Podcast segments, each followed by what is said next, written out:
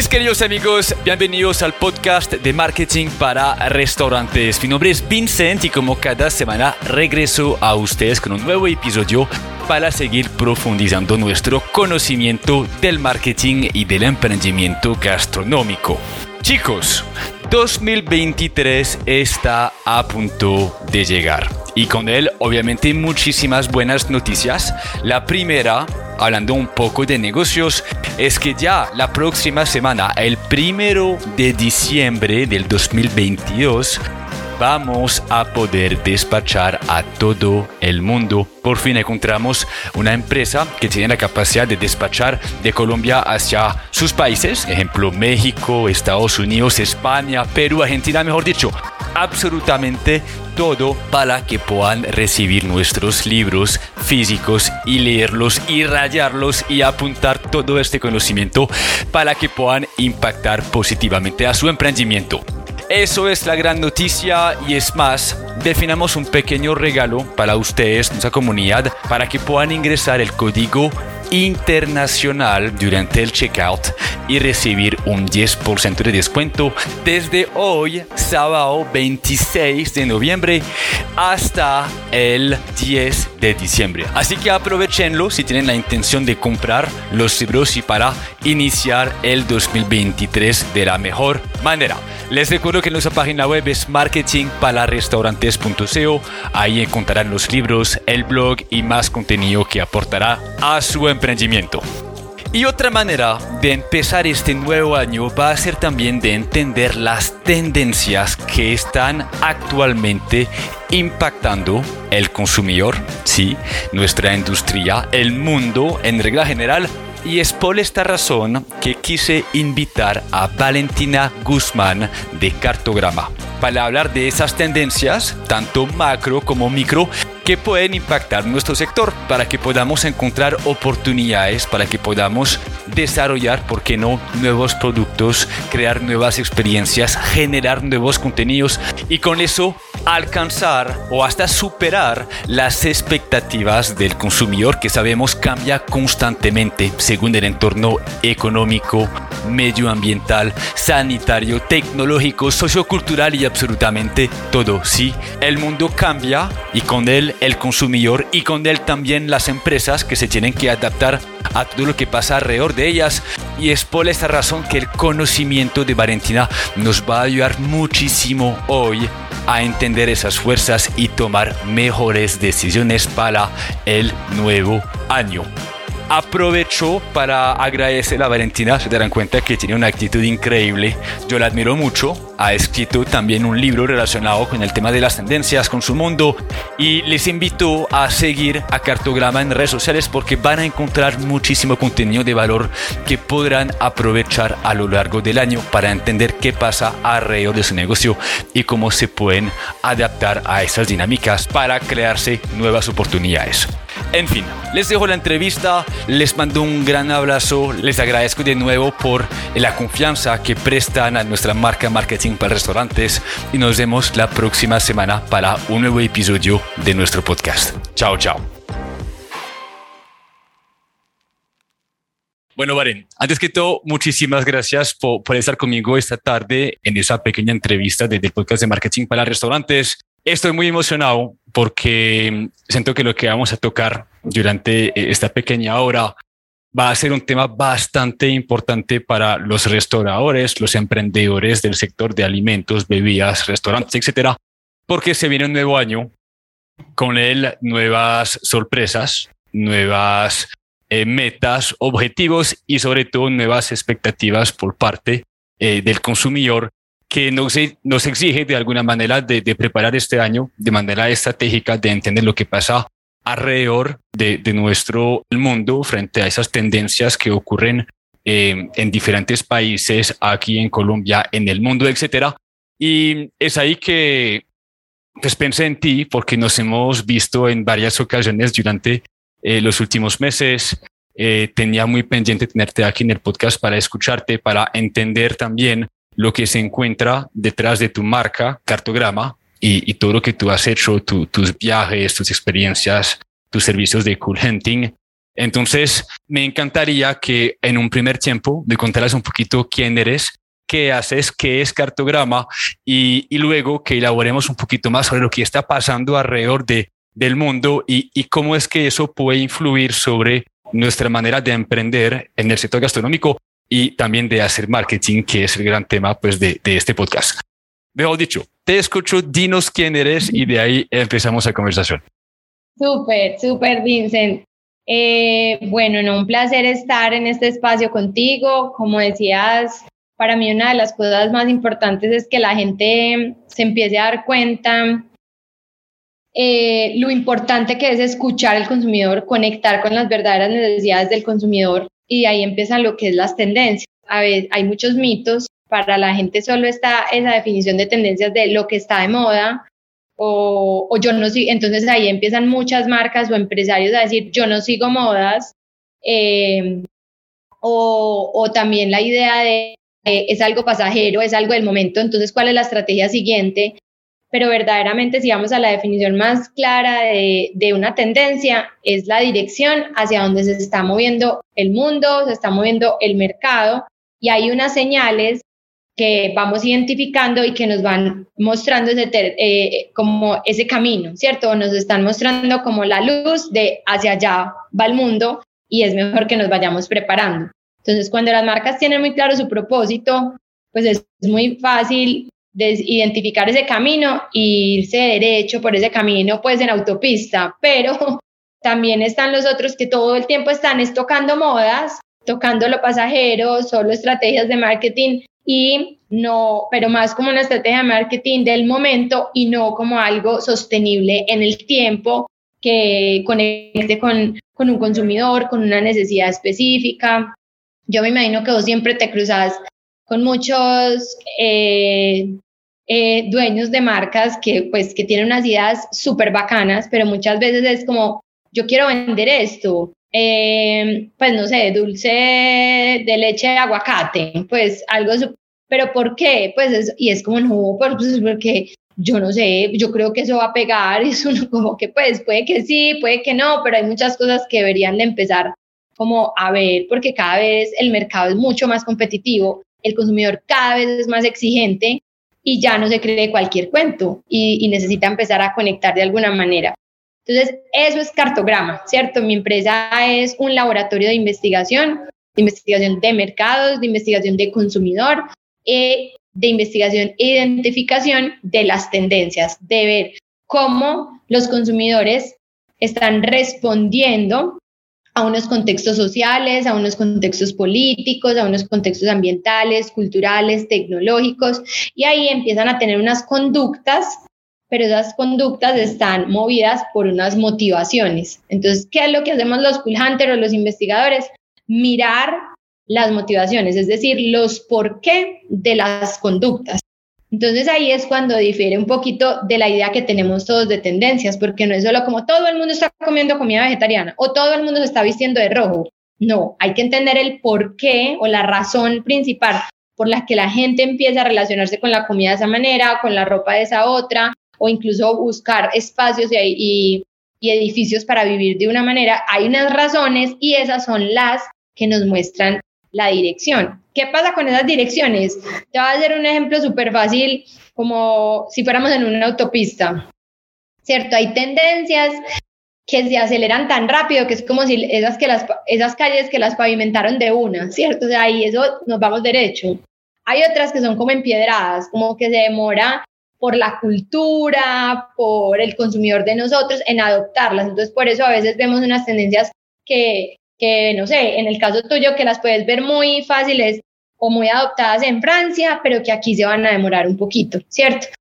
Y también puede pasar que de un momento a otro eh, sabíamos que eso era todo derecho y de un momento a otro cogió para la izquierda. Eso también pasa con las tendencias. Sucede un momento grande, un contexto o ambiental o, o político dentro de esa cultura, dentro de esa sociedad que hacen que coja para un lado, para el otro esa tendencia y que muchas veces lo que veíamos que iba a coger mucha fuerza o se aceleró, se frenó o cogió un camino completamente diferente. Y eso es lo que hacemos, ver señales que nos muestren cuáles son esos nuevos caminos.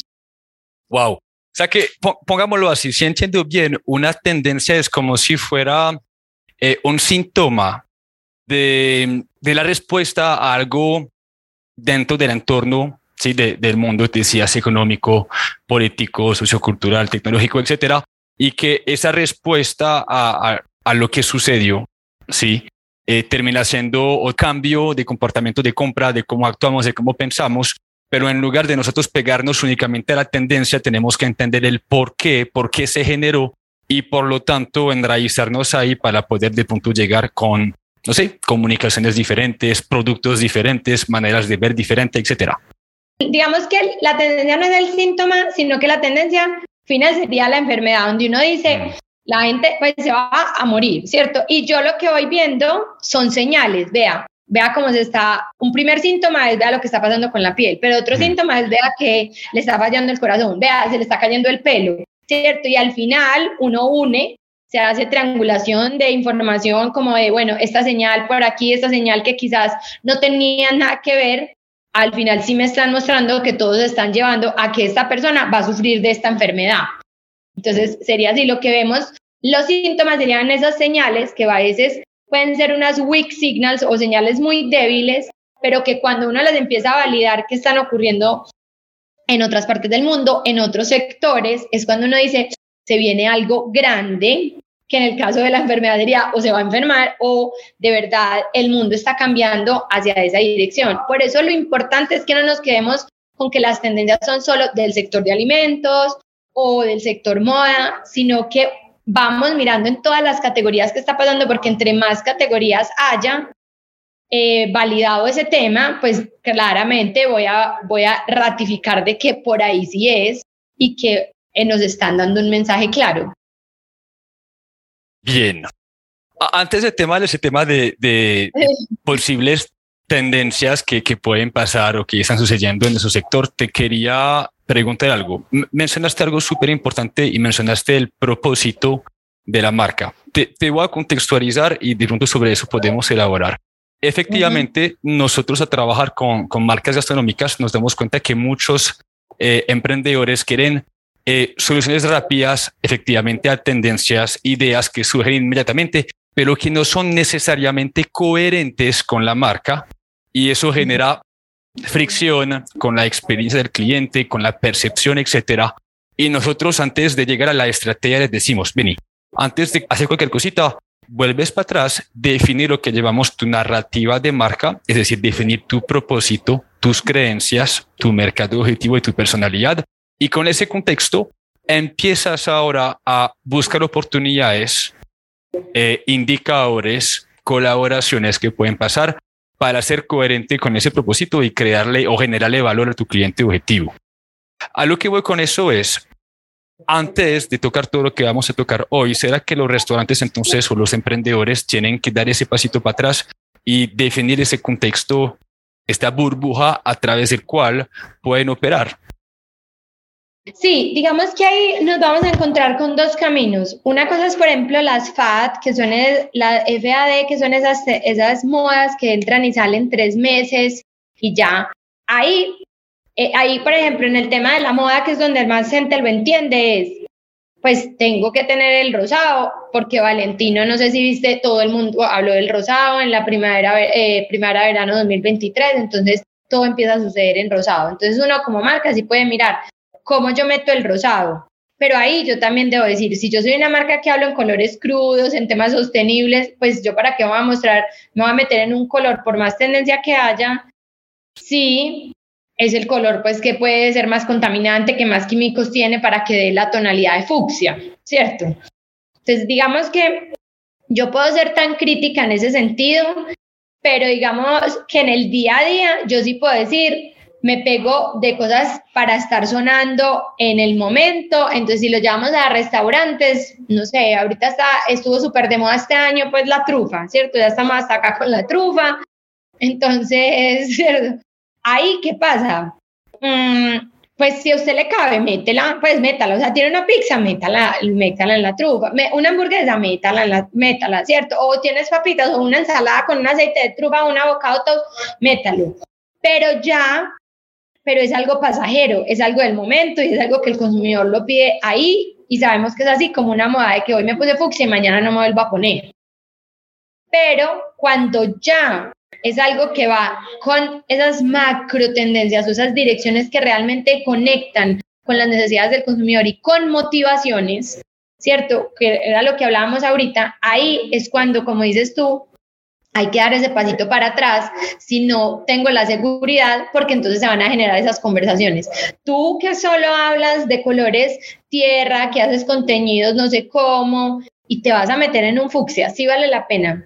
Ahí entonces empieza la conversación, porque hay marcas que saben, eh, saben eso muy claro, pero también está el tema de la sostenibilidad. Entonces, cuando todos dicen, no, hay que hablar de materiales orgánicos, pero, ¿y qué tal? ¿Es, ¿Es una campaña o de verdad qué tanto estás impactando en un tema de sostenibilidad social, ambiental y económico? Porque nos ponemos a hablar de pitillos y de vasos y te van a sacar todo lo que lo que le pagas de mal a todos tus meseros, ¿cierto? Pues entonces empieza como que ahí es como de verdad sos coherente y verdad quieres coger esa bandera de, de restaurante sostenible o, vas a ser capaz de decir yo soy sostenible ambientalmente, pero social no respondo, pero vas a tener esa postura.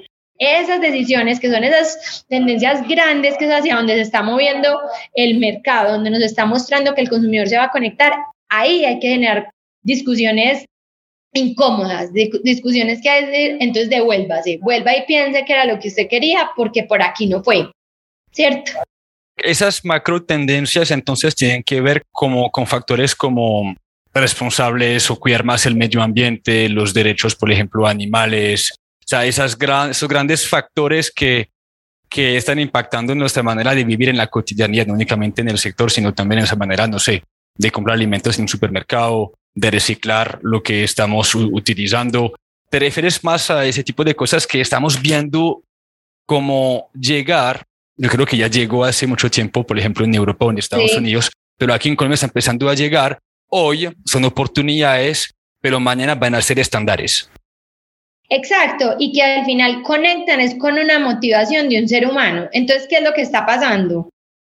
Que yo puedo uniformar a mucha gente del rosado, porque es algo pasajero, lo vieron en TikTok y todo el tiempo, todo el mundo quiso el rosado, o yo logré que todo el mundo probara la trufa cuando en algún momento era súper difícil que la gente probara ese sabor, pero logré de una forma mucho más eh, sintética que la gente probara la trufa, ¿cierto? Pero eh, cuando yo ya digo, y también voy a lograr que la gente eh, me valore porque soy sostenible o porque soy incluyente, ahí sí tienes que formar un discurso, ahí la gente no te va a comer el cuento del fucsia, porque es que ahí la gente sabe, amigos, es que yo no sos el primero del fucsia, no sos el primero de la trufa, o sea, ya todos estaban hablando en TikTok de eso, todos estaban vistiéndose así, entonces era fácil para ti, pero cuando de verdad conecta con una motivación, porque una motivación al final es una respuesta a esos contextos políticos, sociales, entonces ahí es cuando el reto se vuelve mayor porque entonces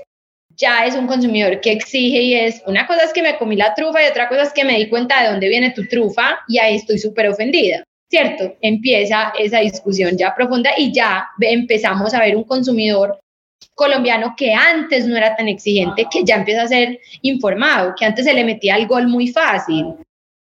Ya es como que no, mira, yo yo, yo ya leí sobre esto o yo ya sé de dónde viene esto, ¿cierto? Entonces, pues no sé, devolvámonos a lo que pasaba en un Francia cuando te le sirven el foie gras, ¿cierto? O sea, ¿y cuánto sucedió para que se generara una conversación alrededor de, de dónde viene el foie gras?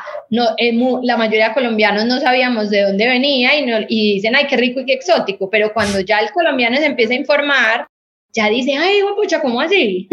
¿cierto? Y ahí le dejamos la duda pues a la gente para que investigue dónde viene el foie gras, pero, pero es eso, ya el consumidor empieza a ser informado, ya empieza a ser exigente y ya no se come el cuento tan, tan grande porque ya conecta con su ser, con sus principios, con sus valores. Y ahí es cuando dice, yo me conecto con esta marca o no me conecto, yo me identifico con lo que está proponiendo este lugar o este restaurante y por qué no.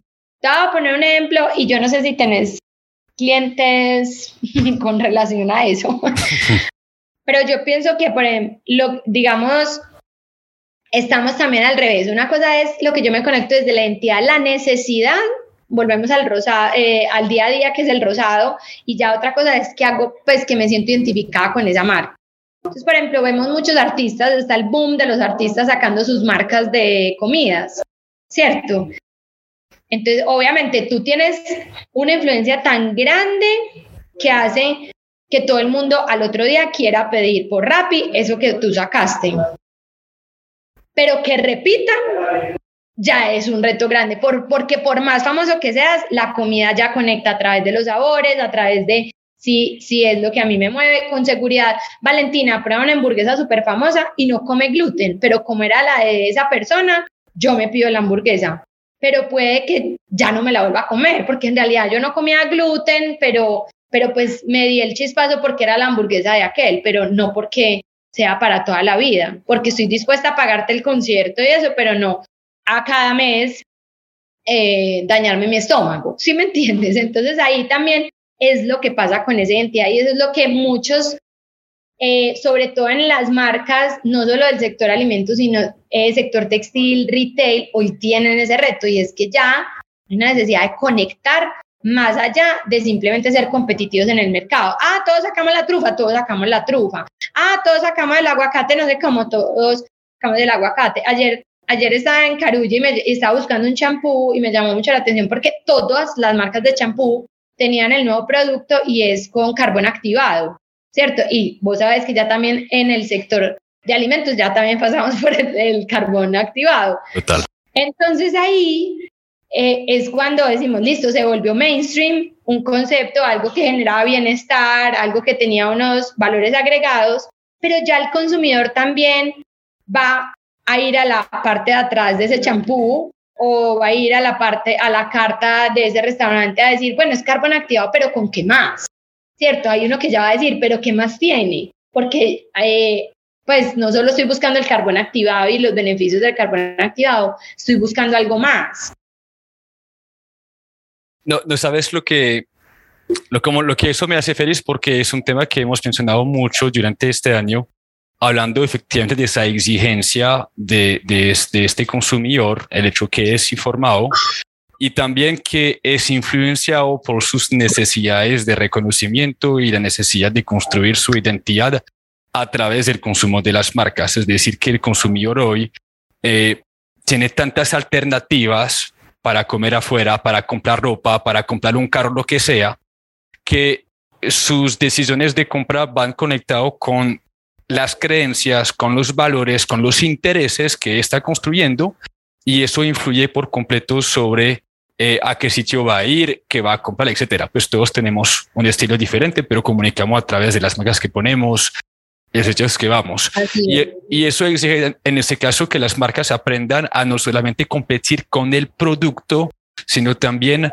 con el cuento que lo acompaña, con lo que se llama pues una marca, el, el branding también, y, y, ver más allá del producto y empezar a hacer como, no sé, un, canal a través del cual compartimos creencias, gustos, etcétera, y es ahí que vamos a conectar con la mente de ese consumidor y lograr el sentido de pertenencia. Eso es lo que acabas de mencionar, ¿cierto? Total, además porque mira, por ejemplo, hay una consultora súper grande en el mundo eh, que se llama Mintel, que hace investigación de consumidor, pues, pero global a las empresas más grandes del mundo.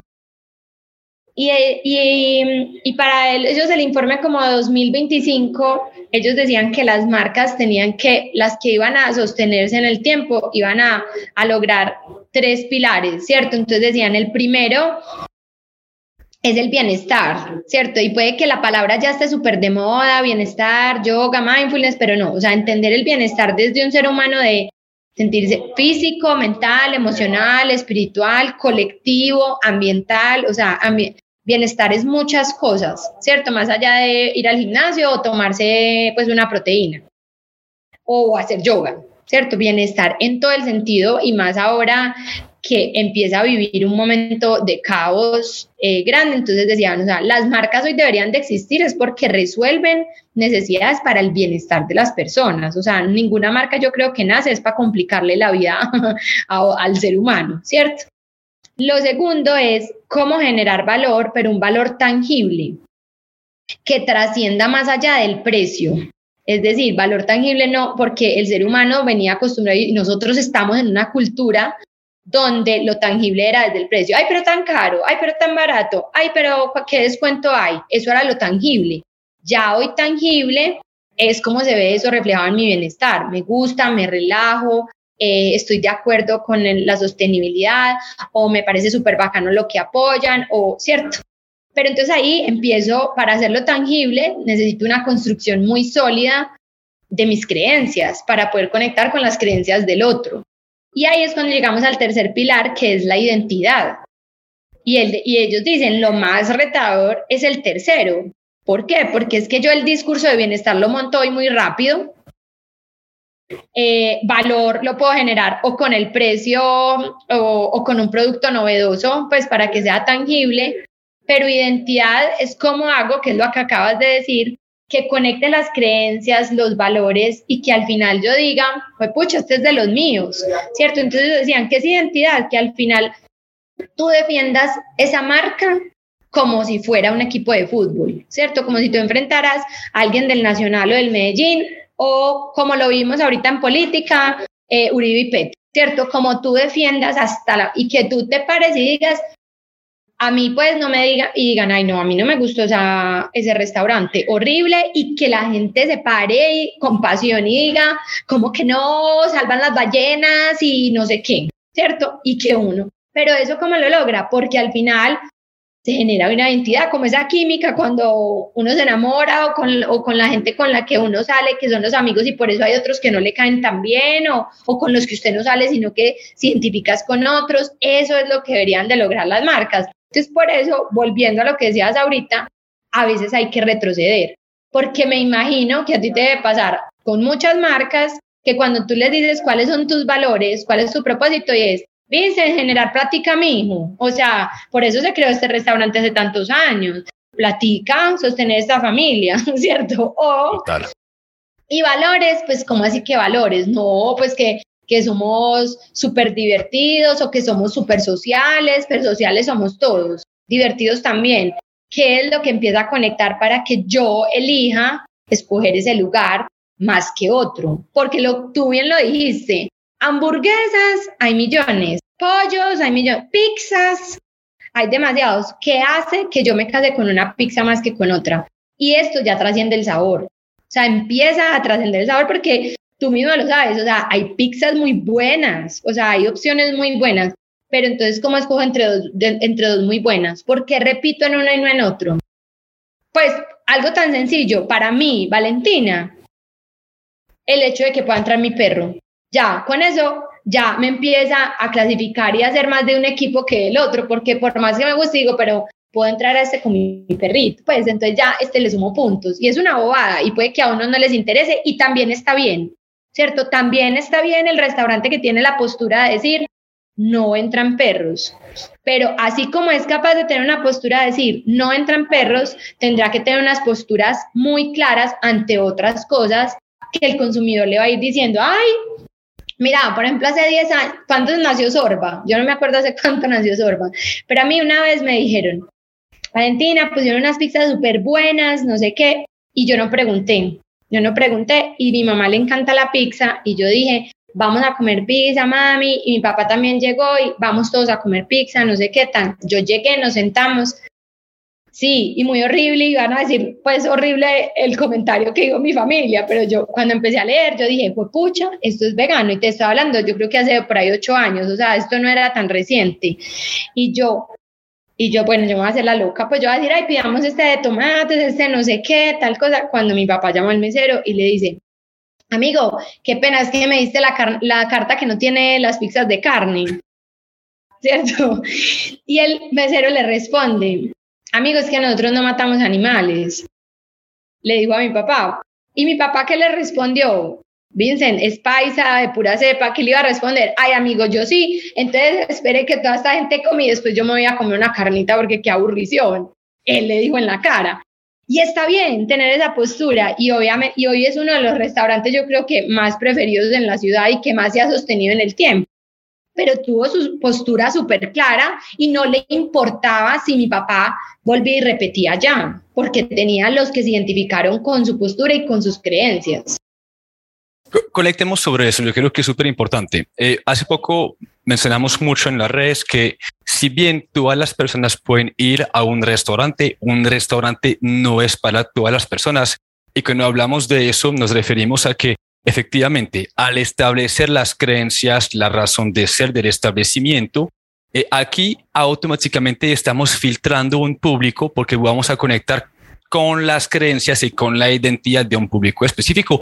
En ese caso de Sorba, pues vegano o por, o por lo menos personas que valoran sí, el pensamiento vegano y efectivamente de no matar a animales de alguna manera. Sí, y, y, eso es importante porque nos da enfoque dentro de unos de diferentes consumidores y si queremos complacer todos los mundos, todo el mundo, apuntar a todas las tendencias, a fin de cuentas no vamos a hacer nada. Total, total, o sea, no lo pudiste decir mejor. Y, y, en los restaurantes no pasaba eso, como pasaba en la moda. O sea, en la moda todos eran como infartados y uno a veces le pasaban uno por una tienda favorita de uno y uno decía, ¿qué le pasó a esto? O sea, yo nunca me pondría esto, o sea, ¿por qué están poniendo esto? Pero ya, hoy en día, en los restaurantes está pasando eso, que uno llega de un momento a otro y uno es como, pues, ¿esto qué tiene que ver con este concepto? Pues, o, o, o por qué tienen esto, o sea, ¿en qué momento? O lo más doloroso cuando le sacan a uno algo de la carta desde el lugar que uno ama profundamente y se lo sacan de la carta y lo peor es que llega a algo más en tendencia o de moda que algo que de verdad es nuevo, sino que tuvieron que sacarlo para poder meter el nuevo, pero eso les va a durar seis meses o tres meses y ya, y ahí pudiste haber perdido un, un consumidor. Wow. No, no, no pensaba que íbamos a llegar a ese tema, pero me, deja, me deja muy tranquilo y me encanta. Te juro que ha sido como el fundamento de todo lo que estamos hablando en los libros, en el podcast, en las capacitaciones. Es primero entender muy bien que las marcas tienen que dejar de competir únicamente con el producto, sino también con este cuento ahora que va a definir todas esas creencias, toda esa razón de ser y con eso crear su unicidad y, guiar toda la actividad comercial. ¿Qué te parece si ahora pasamos al tema de, las tendencias que están afectando eh, nuestro mundo en su sector. No sé si te parece importante que nos enfoquemos únicamente en las macro tendencias o si, o si también te gustaría hablar de las que son más esporádicas, como las que duran tres meses, etcétera. De una, pues no, yo creo que podemos verlas eh, como las más fuertes, que, que son algo que va a durar en el tiempo. Pero yo te quería mencionar algo que es como lo que nosotros venimos investigando para 2023 sobre todo, o sea, no es que las, y eso también, las macrotendencias no es algo que cambia año a año, porque las macrotendencias son 10, 15, 20 años, porque ya sabemos que son direcciones hacia las que va el mundo. Lo que pasa es que consultoras desde cartograma, que puede ser más local, hasta la que te mencioné como Mintel o un WGSN, que es muy fuerte en el tema del sector textil, por ejemplo, lo que hacemos es que cada año, pues contamos como una microtendencia de esa grande cogió relevancia y le impulsó o le dio una nueva dirección. Entonces, por eso muchas veces escuchamos nombres diferentes, pero en realidad, si nos vamos al ejemplo de sostenibilidad, sostenibilidad es un tema que llevamos hablando más de 20 años. Lo que pasa es que año a año hemos hecho el monitoreo y nos hemos dado cuenta qué dirección va tomando ese concepto. Entonces ahí es cuando le damos el nombre a las tendencias. Entonces veníamos tal vez hace seis años, hablando de una ecoansiedad, ¿cierto? Donde había noticias y todo estaba rodeado, era de la gente tiene pánico, miedo de lo que vaya a pasar con el planeta. Fuimos evolucionando y, terminó una tendencia, ya esa macro migró de, de, de ecoansiedad a custodios del planeta y es cuando sale toda una generación Z como Greta Thunberg al, al Strike Climate, a luchar y a decir vamos a defender nuestro planeta y después llega una pandemia, es un contexto bastante grande y da como un renacimiento, ¿cierto? Y le llamamos un, volver a nacer porque es cuando dice como venga, volver a nacer desde que volver a nacer es volver a respirar. El planeta respiró cuando todos nosotros estábamos en, en la casa y finalmente el ser humano también respiró, si nos vamos al que salió de UCI y tuvo que aprender a respirar nuevamente. Eso es como si hubiera hecho un renacer. Entonces ahí qué pasa, empieza a haber una reflexión de un público que, que se identifica ahí, porque es cuando siempre nos alzan la mano, pero yo sí, ¿será que sí? Yo vi como la gente súper consciente recién la pandemia, pero ya no, no, hay un público que sí, hay otro que no, pero es que para eso hay varias direcciones y por eso ahí es cuando hay que conectarse. Pero entonces cuando vemos ese, esa evolución, ¿qué estamos viendo hoy?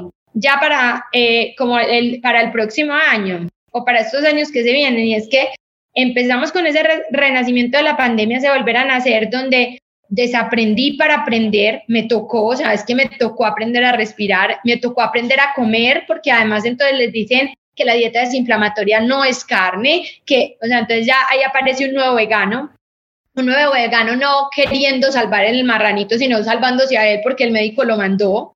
Entonces ese nuevo vegano es el que dice, qué rico si me haces una hamburguesita vegana, pero que yo, sé, yo sienta como si me estuviera comiendo la carnita pura. y ese es diferente. Entonces, si mi mercado es ese, con seguridad yo no puedo atraer el vegano de toda la vida porque él le va a parecer una ofensa comerse una hamburguesa que le sepa cerdo, ¿cierto? Entonces, mira, ahí como también empieza a ser importante las motivaciones, porque la motivación del vegano de hace 10 años no es el mismo eh, motivación del vegano de hoy.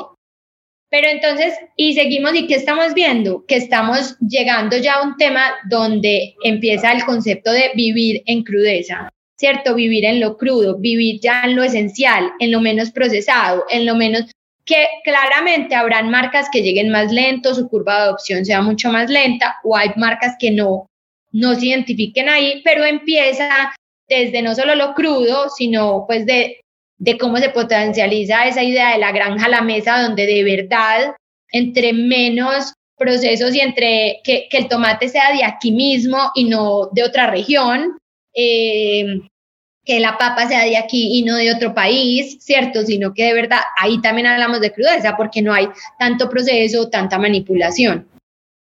Entonces, cuando hacíamos esa investigación, pues para entender cómo esas nuevas direcciones, entonces que nos están mostrando esos temas grandes, que viene para el próximo año, entendimos que había una, un algo macro que estaba cobijando al consumidor y es que encontramos que es que el consumidor cada vez está volviendo más fluido. Es decir, el consumidor está viviendo en un mundo que es sólido y fluido, es decir, que se polariza y que tiene mucho miedo e incertidumbre y por eso no se mueve, pero también que cuando se conecta con los suyos, con los de su propia identidad, con su colectivo, fluye como pez en el agua, ¿cierto? Y entre ese mundo sólido y fluido, ¿qué está pasando con ese consumidor? Al hablar de que es fluido, que es imposible de entender, es como voluble, como, ah, pero es que hoy quiero ser esto, o hoy me dio, hoy me dio por ser esto. Entonces cada vez es más difícil seguirle la pita, decir, pero entonces, ¿qué es lo que quiere? Pero yo tengo que tener tan claro cuál es el mío porque si el mío está igual de voluble, tengo que entender dónde se está moviendo y si me dejo distraer por otros que no eran los míos, termino afectando también el propio.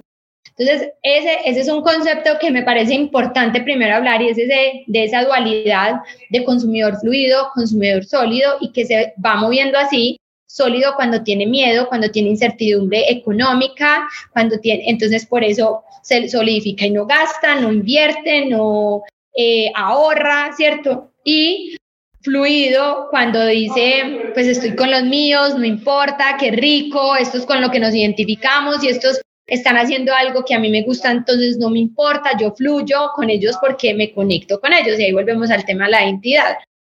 Pero ahí lo importante es que lo que nos estamos viendo es que entonces si el consumidor es así, el reto es que las marcas cada vez en su ADN y propósito tienen que ser más sólidas para poder ser fluidas en su experiencia y en sus productos. Pero si no tienen claro que si no están sólidas para intervenir y para poder crear a partir de lo que el consumidor está pidiendo, ahí es cuando fracasas pues y no, y no conectas verdaderamente porque no estabas sólido desde desde lo que vos creías y desde tu convicción. Entonces se te cae, se te cae el show, se te cae la historia porque no es sólida. Y esta solidez es el propósito que hablabas ahora. Exacto, ajá, exacto. Entonces, eso es como la sombrilla.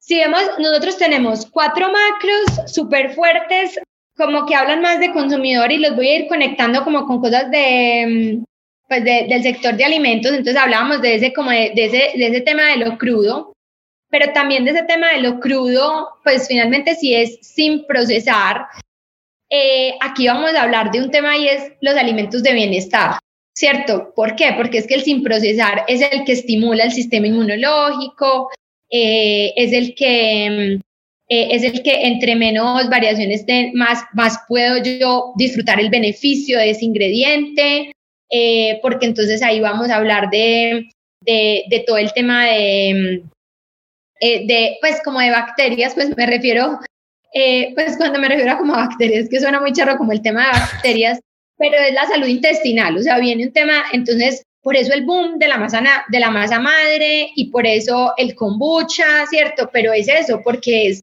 eso es crudo, o sea, eso finalmente tuvo un tiempo de reposo, pero donde tú no le agregaste nada, donde la misma naturaleza dentro de su crudeza formó y, y te trajo algo. Entonces el tema de los probióticos, prebióticos, entre menos procesado. Entonces, estamos encontrándonos con médicos que dicen, lisocio, tenés que tomar el yogur, pero ojo, comete eh, el que vendan acá en Medellín, no el de Alpina, pues sí suena horrible, pero hay médicos, pero no, pero no porque sea malo, sino porque es que mientras que llega de Bogotá a Medellín, ya se perdió lo que necesitábamos del yogur dentro de tu sistema digestivo. Entonces, mira, que ahí también hablamos de, de crudeza.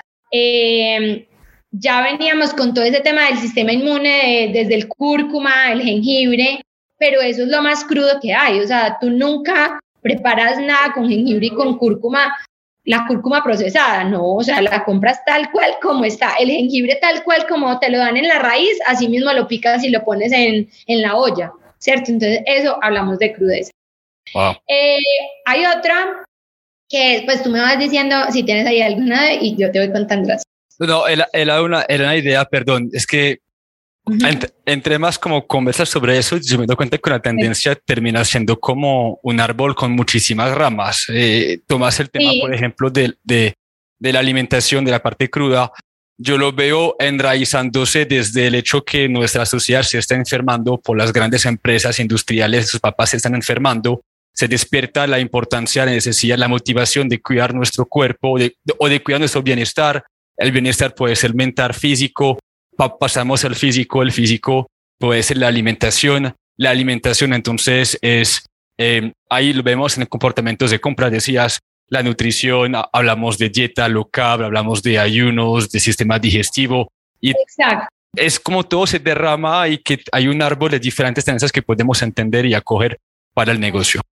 Claro que esas serían micros que acobijan esa grande. Entonces, por mm. ejemplo, dice lo del ayuno cuando hablamos de crudeza es volver a ese ser animal que somos, que somos. O sea, nosotros somos una especie más dentro de este planeta y todos los animales hacen ayuno después de que se comen un alimento pesado, ¿cierto? Una carne. Entonces, entonces aquí también es necesario como es necesario retomar a esa esencia más animal.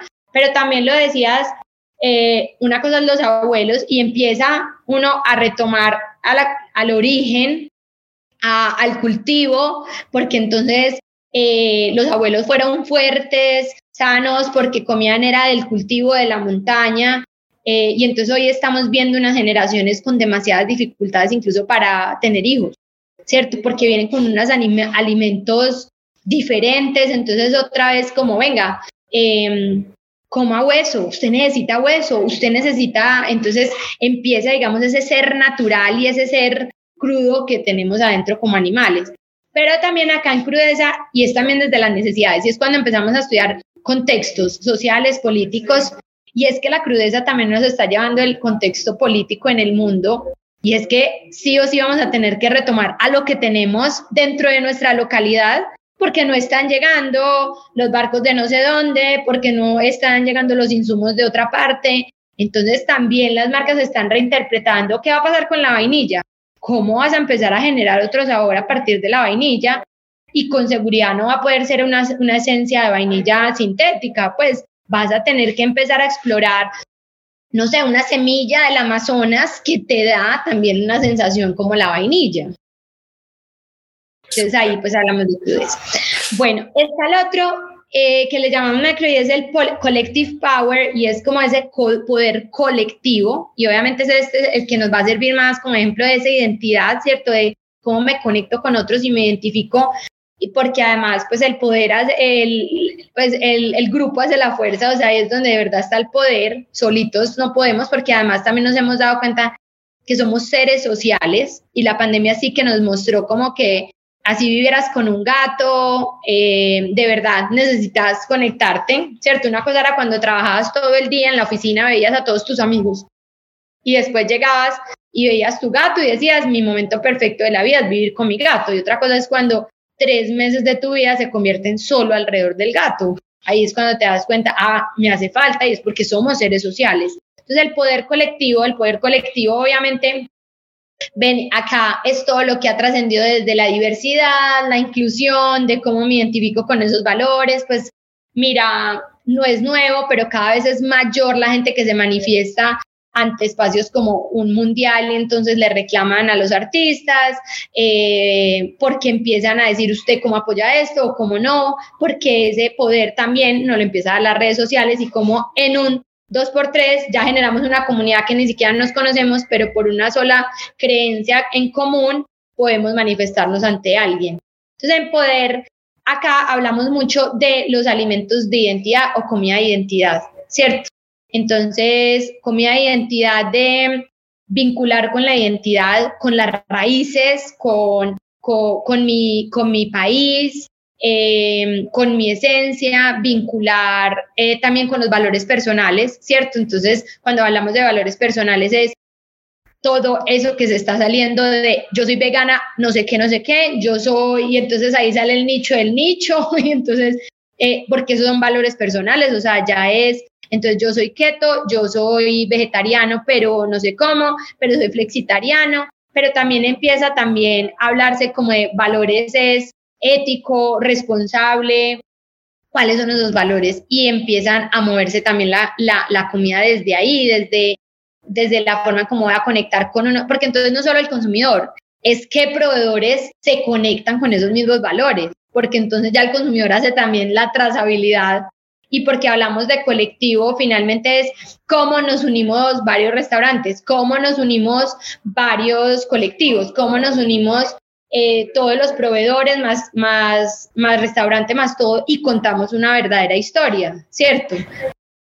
Mm, acá también, que no es nuevo, pero que cada vez con más fuerza, también con mi identidad, es la, la de potenciar la expresión personal, ¿cierto? Y entonces ahí es cuando ya no solo trasciende esas creencias de si soy vegano, sino, eh, sino eh, pues aquí ya empezamos es a, ver cómo las marcas empiezan a participar de momentos, comunidad LGTBQ y no es simplemente repartir pizzas gratis el día del Pride, no sé, pues es qué más haces al respecto. Eh, y entonces ahí, esta por ejemplo es el tema que más delicado se ha vuelto, porque entonces es muy fácil sacar el, eh, para el Pride la pizza de arcoiris, pero ya esa comunidad te empieza a decir, vení, pero muéstrame cuántos empleados o cuántos meseros hacen parte de la comunidad, cuántos aceptas de esta manera, a cuántos les generas empleo, a cuántos.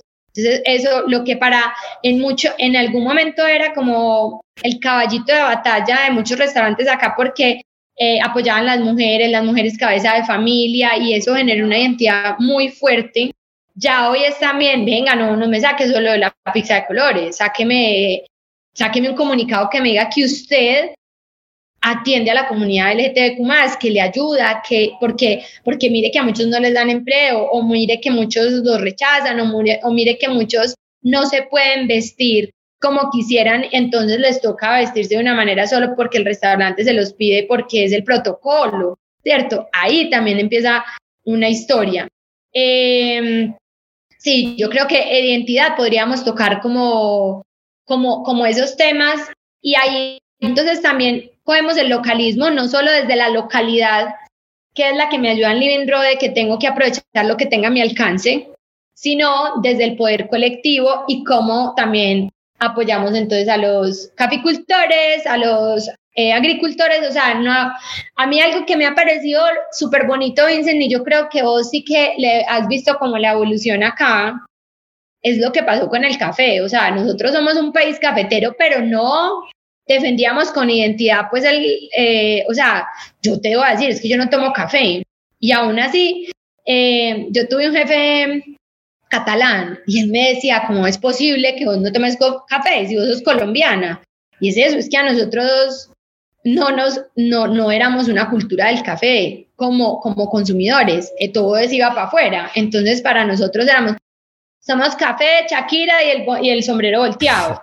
Cuando ya empieza a ser parte de la identidad, porque identidad también es hacer lo propio, creerlo, ha habido una evolución donde de verdad ya es uno todo crítico y decir, pero ese de qué café es? Oh, de Concordia, súper interesante, ¿cierto?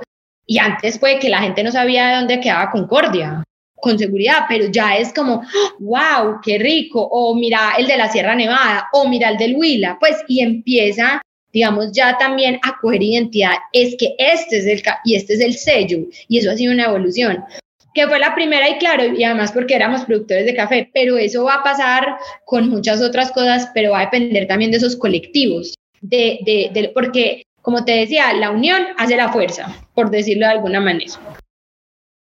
Eh, no sé si ahí tienes comentarios o seguimos con el otro. No, me salen tantas ideas, pero yo, yo voy a conectar con lo que dijiste frente a potenciar la expresión personal y una campaña que hizo Hamburgers para la Gay Pride. De hecho, crearon una, un helado en arco iris de vainilla para la temporada, pero también acompañaron la, la, la, la campaña con efectivamente hechos, datos de que tanto porcentaje de sus trabajadores son efectivamente hacen parte de la comunidad LGTB. O sea, es coherente, no es solo crear y ya, sino crearte comprobar dentro de las prácticas.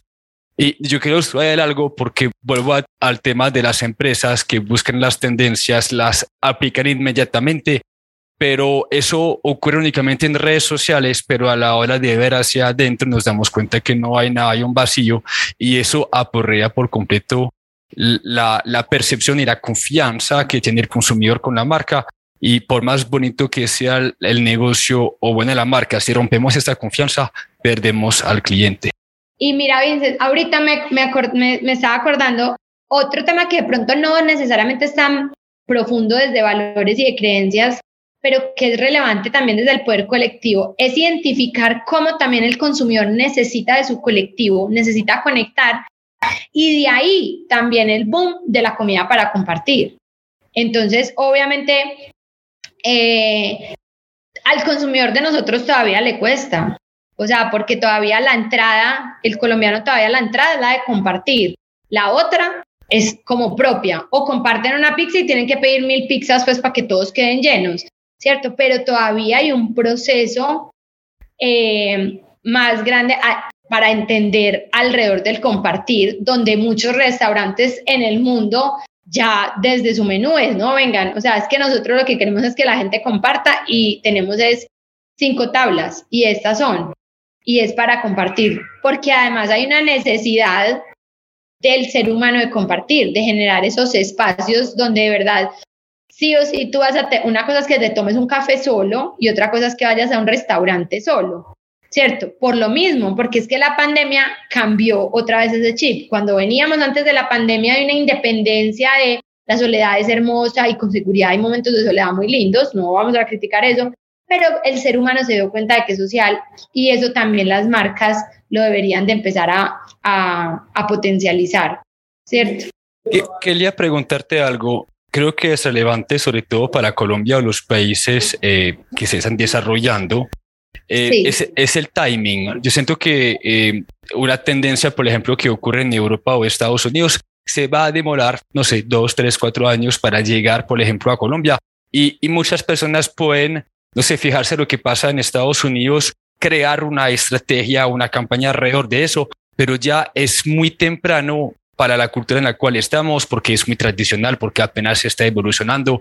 Entonces, ¿cuáles son las recomendaciones ahí para que no, que no la caguemos, mejor dicho. Total, mira, súper bueno que digas eso porque ahorita que lo mencionabas, nosotros hacemos los viajes y acompañamos a empresarios pues como a que aprendan cómo analizar tendencias alrededor de los viajes y los llevamos a espacios donde obviamente está esa explosión de de información, ¿cierto? Con seguridad podríamos hacer un recorrido muy valioso en Medellín y con seguridad vamos a encontrar cosas muy interesantes de lo que está pasando en Medellín, pero a los colombianos les encanta saber qué está pasando en el mundo para traérselo. Y sí que sucede en el tema de alimentos, o sea, son felices. Yo vi este cafecito en Brooklyn y lo pego tal cual en Medellín, ¿cierto?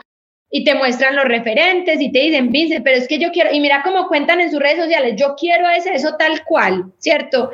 Y uno va a ver y uno, pero no tenemos ni la mitad de los ingredientes de ellos, ¿cierto? Pero ahí, eh, una de las cosas que siempre les sugerimos es que lo que te decía al principio, las tendencias se miran no solo desde las conductas que son los qués, sino los porqués. ¿Y cómo yo llego a los porqués? Generando conversaciones. Yo tengo que escuchar a mi consumidor para saber en qué momento está, ¿cierto? Y también si voy a viajar, si voy a traer ideas, tengo que entender también el concepto de dónde nació. Entonces, por ejemplo, nosotros fuimos a un restaurante en Harlem, en Nueva York, el año pasado.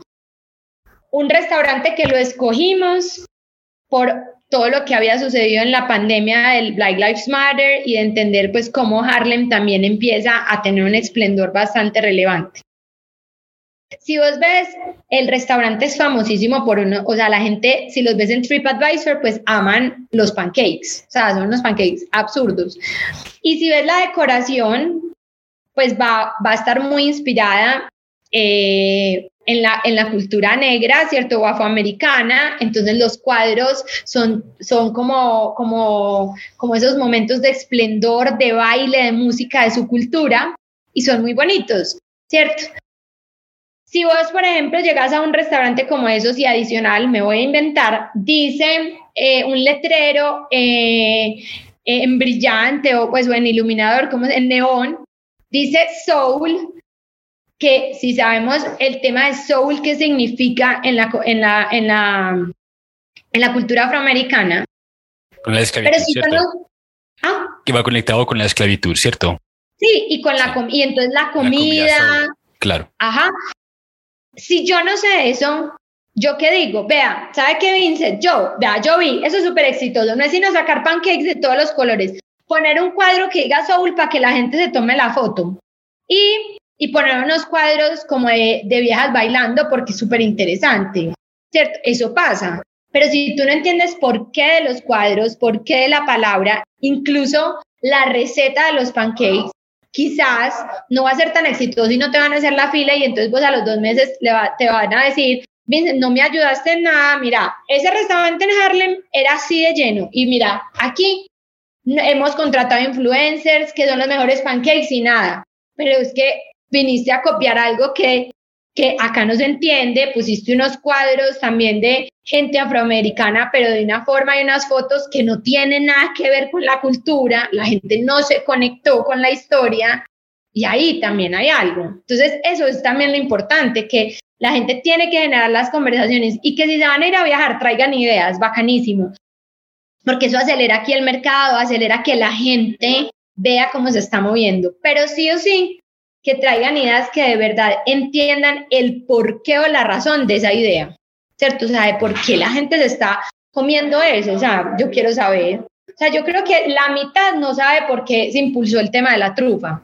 Estoy segura que, que muchas personas aquí no saben ni siquiera, pero de un momento a otro terminaron comiendo trufa. Muchos consumidores ni siquiera, pero fue algo que no sucede con todo, ¿cierto? Fue algo que fue un boom y un consumidor que era exigente porque el paisa, por ejemplo, si nos vamos, no le cuesta demasiado probar.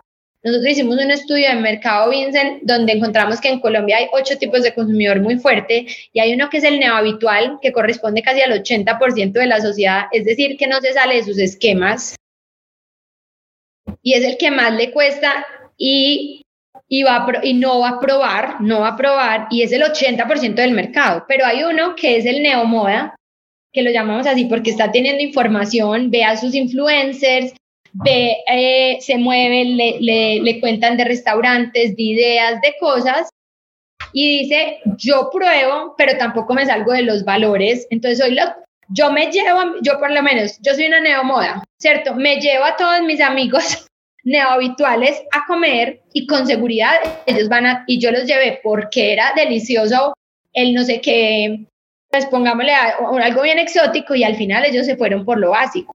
Y eso es lo que muchas veces los restaurantes no ven y es como, es tan charro que ese plato es el que más se vende.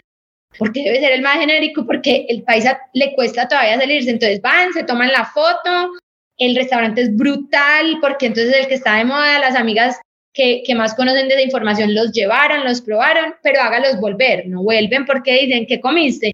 Yo no sé, Valen se comió una cosa toda rara, pero el sanduchito que yo me comí de pollito estaba bueno, pero el que ella se comió muy raro, ¿cierto? O sea, pues entonces ahí es cuando de verdad hay que entender que ese consumidor, su curva de adopción va a ser más corta. La semana pasada hicimos un ejercicio muy bacano, pues qué pena ahí que, si no que me acordé, que era como, pues, eh, era abierto al público como un workshop para que las empresas entendieran esos ocho consumidores. Es más, un día hacemos otro podcast de eso. Me encanta, me encanta. Esos ocho consumidores. Y le dimos a, una, a unas eh, chicas que tienen una marca que se llama Woolly, eh, no sé si las has escuchado, que son veganas. Sí, María Clara y Juliana y ellas todo, todo cocinan vegano y yo simplemente les dije, estos son los ocho consumidores, ustedes tienen que hacer cuatro cosas, es decir, escojan cuatro de esos ocho. Yo no les expliqué nada, simplemente ellos leyeron que salían las cartas, todo. Y como hicieron la analogía, yo decía, pucha, o sea, eso ahí es de verdad lo que la gente debería entender. Entonces, claro, desde su vegano, pero era muy chistoso porque entonces cuando empiezan es que, bueno, el neo habitual, eh, sería una torta casera con Milo. Y yo, obvio, o sea, es que pues a un paisa le puedes poner el postre más elaborado, pero si está la opción de la torta casera, se la va a pedir. y es más, puedes sacar los mil matcha y los mil chai, pero si decís en la carta que hay un Milo y, te y se te piden el Milo, ¿cierto? Pero también está el otro lado que ya era eh, el sensible consciente, donde terminan es sirviendo todo en hoja para que no haya desperdicios eh, y entonces con brotes y, ahí empieza también otra historia. Y ahí es cuando uno dice, hay identidad y con seguridad de consumidor dice, yo aquí sigo volviendo porque aunque me pareció raro, está la tortica casera o está el otro que dice, yo no sigo, yo no vuelvo acá porque me parece que generan demasiados desperdicios, así la comida ya estaba muy rica. Me encanta. E, eso de los consumidores lo tenemos que desarrollar porque yo creo que puede ayudar a muchísimas personas a entender a qué público eh, se están afrontando realmente y pueden llegar con, con experiencias, soluciones, estrategias que realmente encaje con, con el contexto sociocultural y demográfico de, de Colombia. para empacar todo y resumir, me voy a llevar esas cuatro tendencias. Hablaste de lo crudo, entonces Hablamos de lo crudo, sí. hablamos em, eh, y de todo lo que es sin procesar, más local, más que entre menos tiempo mejor, más de también ese ser crudo, más animal, pues más ser animal. Em, hablamos de el poder colectivo desde la identidad, desde los valores, desde conectar como con un estilo de vida.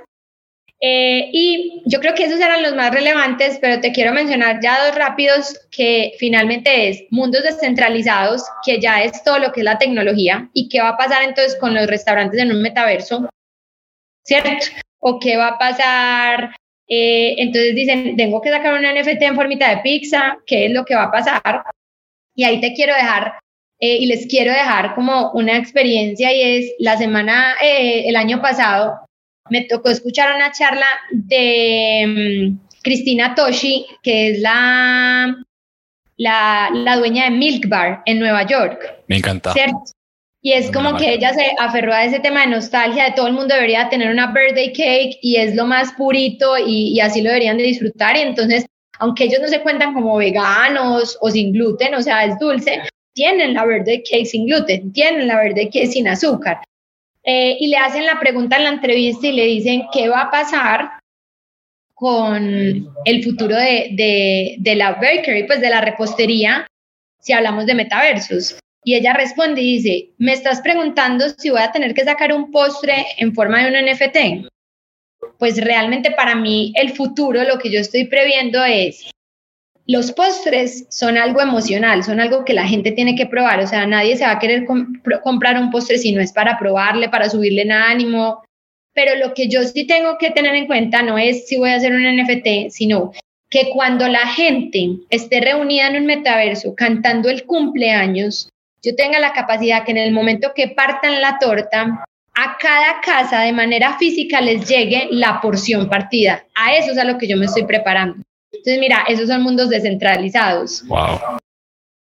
Y ya la última eh, es Drop and Heal, que es como de soltar para sanar. Eh, y ahí, pues claramente eh, nos vamos a encontrar, es digamos como con un, con un tema de, de esa identidad, o sea, que nos coge las dos anteriores en los temas de alimentos, que es el tema de, de identidad, eh, pero también como esos nuevos sabores o esas bebidas complementarias, entonces donde empiezan a estar los sustitutos del alcohol, porque, porque yo ya sané, o sea, tengo un vicio, tengo algo, pero quiero seguir socializando, quiero seguir conectando. Wow. Se, se me surgió un, un, otro ejemplo de punto de una iniciativa atrevida que nos tocó con, un cliente, de hecho, eh, como reducir un poquito y no darle tanto alcance. es una panadería que es conocida aquí en Medellín, que tiene 18 puntos de venta, y crearon una carta de bebidas funcionales. Y una de esas bebidas era, es un, es un café y un chocolate con CBD.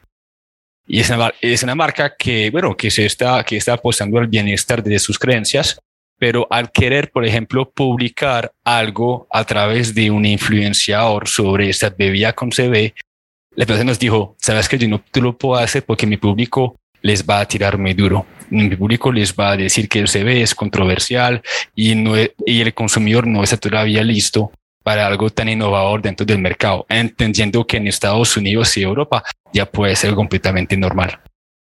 Claro, entonces ahí vamos a lo que allá se va a mover en dos o tres años, donde ya todos los restaurantes van a tener algo con CBD. Aquí en tres años apenas vamos a tener eh, pues como algunos consumidores que empiecen a generarle como ese valor, ¿cierto? Pues es que la gente no mide, pero es que lo que se demoró en que el consumidor colombiano aprobara el sabor del matcha. Pues, o sea, y eso desde sabor, porque era un sabor que era irreconocible dentro de su historia y dentro de su paladar. Ahora cuando es un concepto que ha generado tanta controversia desde violencia, desde, desde la historia misma del país. Entonces, la gente como que se frena, ¿cierto? Y es como yo lo quisiera probar, pero me siento como en un delito, o sea, me siento como... Entonces también hay unas creencias limitantes, esas creencias con las que nacimos, esa cultura a la que pertenecemos, o esa familia, o el tema católico, o esa historia que nos muestra desde la relación pues como con, no con esos ingredientes, pero con lo que hicieron con esos ingredientes, eh, hace que también la curva de adopción sea más lenta. Wow, si, si supieras la cantidad de, de, temas que se generaron durante esa conversación, pues yo creo que lo vamos a dejar así para hoy. Yo creo buenísimo, buenísimo. Sí, tenemos que, que volver a, a, a, grabar algo, hablar de esos consumidores y de otros temas tú y yo, yo creo que nos vemos este fin de semana eh, para mm, el evento de desarrollo para el deporte para el ah, desarrollo. Ajá. Tenemos la oportunidad de, de, hablar de todo eso. Pero te quiero dar las gracias. Ahí, nos sentamos y terminamos de conversar. Los dejamos aquí empezados a los que escuchen el podcast, pero nosotros nos podemos en estos días volver a sentar. Tal cual, tal cual. Por favor, cuéntanos dónde podemos eh, encontrar cartograma. Yo, yo creo que es importante que la gente sepa pues y él nos contase lo que hacen, pero que entiendan dentro de las futuras inversiones que se pueden hacer en el futuro, que eso también es importante. Uno, para aterrizar las ideas. Dos, para potenciar y darle la oportunidad a la marca de ganar el consumidor y su, su mente y su corazón. Entonces, cuéntanos dónde podemos eh, conectar con, con, Cartograma y, y hablar con ustedes. Súper, bueno, nos pueden buscar en Instagram como arroba cartograma, o también tenemos pues el, sitio web que es www.cartogramalab, como de laboratorio, cartogramalab.com. Eh, digamos que nosotros tenemos tres caminos para ayudarles a las marcas, ¿cierto? El primero es esa consultoría, pues donde el que quiera hacer una investigación de su consumidor o de su mercado, porque no sé, ya está muy bien aquí en Medellín, pero quiere saber cómo funciona eso en Bogotá o cómo funciona eso en Panamá, ¿cierto? O sea, una investigación también para entrar a mercado.